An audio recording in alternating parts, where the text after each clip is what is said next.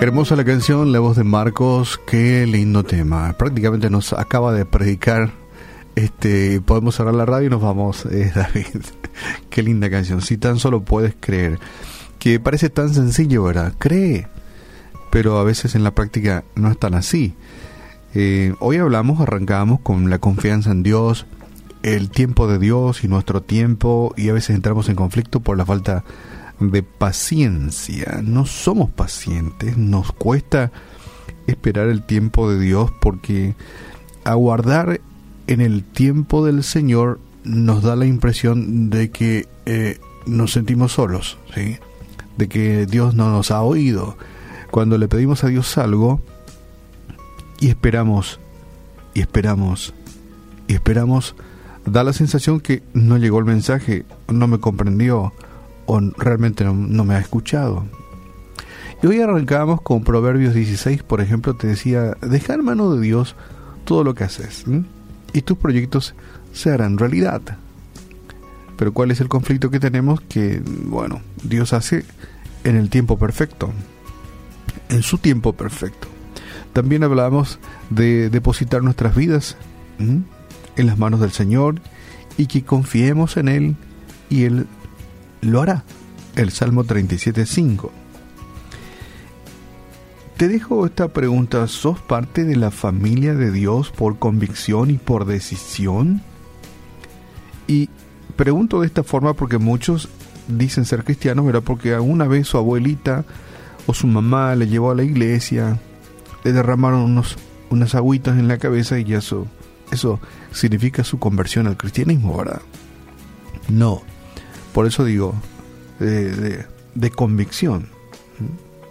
Ingresaste a la familia de Dios convencido de que y por decisión de que quieres ser parte de la familia del Señor.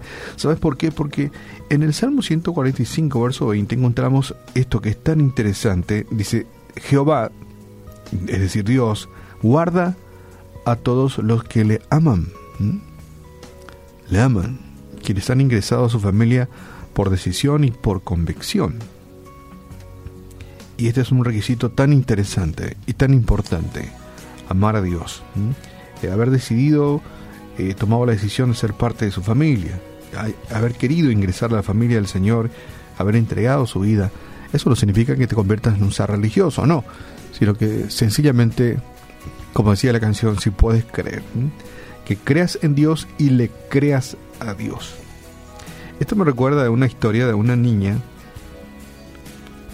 que viajaba en tren por primera vez y escuchó que tendrían que cruzar varios ríos en el camino, rumbo a su destino. Cuando pensaba en el agua se sentía perturbada y decía, ¿cómo el tren va a pasar por el río? Qué miedo que tengo. Y cada vez que el tren se acercaba a un río, siempre había un puente que le permitía cruzar con toda seguridad, por supuesto. Después de pasar sin problema por varios ríos, eh, la niña se recostó en su asiento y con un suspiro de alivio le dijo a su mamá, mamá, ya no estoy preocupada, porque alguien ha puesto puentes en todo el camino. Qué interesante. la razón el raciocinio, la comprensión de una niña, al entender que en el camino ya alguien lo ha puesto puentes a los ríos y que iban a cruzar tranquilamente. Cuando nos encontramos en aguas profundas, de tristeza podría ser, de desesperanza, eh, son muchas las cosas que, que nos atacan a diario, tristeza, desesperanza, estamos agobiados, envueltos en muchos problemas y en muchas dificultades, también nosotros descubrimos que Dios en su gracia, en su gracia, nos ha puesto puentes en todo el camino. Para cada problema hay solución. Para cada problema Dios en su gracia ha provisto de una solución. Así que no tenemos que caer en la desesperanza y mucho menos en la ansiedad. ¿Sabe por qué?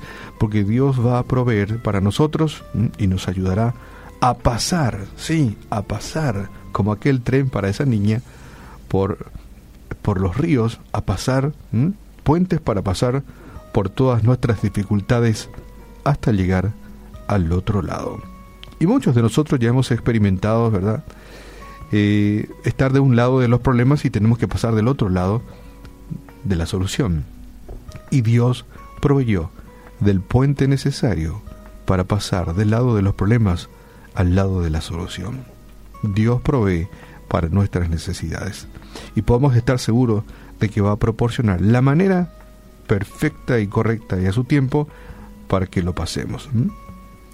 Los que han entregado su circunstancia, que podríamos llamar problemas, dificultades, ansiedades, desesperanza, decepción, los que han entregado su circunstancia a Dios pueden exclamar, como lo dijo el salmista en cierta ocasión, justo es Dios en todos sus caminos y misericordioso en todas sus obras. Jehová guarda a todos los que le aman. Salmo 145 y el verso del 17 al 20. Qué interesante. En lugar de preocuparnos por lo que nos espera, podemos confiar en que el Señor estará presente para cuidarnos. Qué importante es la fe. Como decías Marcos, si puedes creer, eh, verás la gloria de Dios. Eh, su amor sentirás. Los cielos se abrirán. Cadenas caerán. Libre serás. Si tan solo puedes creer y depositar absolutamente tu confianza, tu fe, tu confianza, creer en Dios y creerle a Dios. Padre, te damos gracias en esta mañana porque una vez más en tu palabra podemos encontrar de que tú nos habla, de que tú nos ama y tú nos guarda en gran manera. A pesar de los problemas y las dificultades que esta vida nos presenta, tú, Señor, allanas los caminos, construye puentes de solución que podemos encontrar en ti.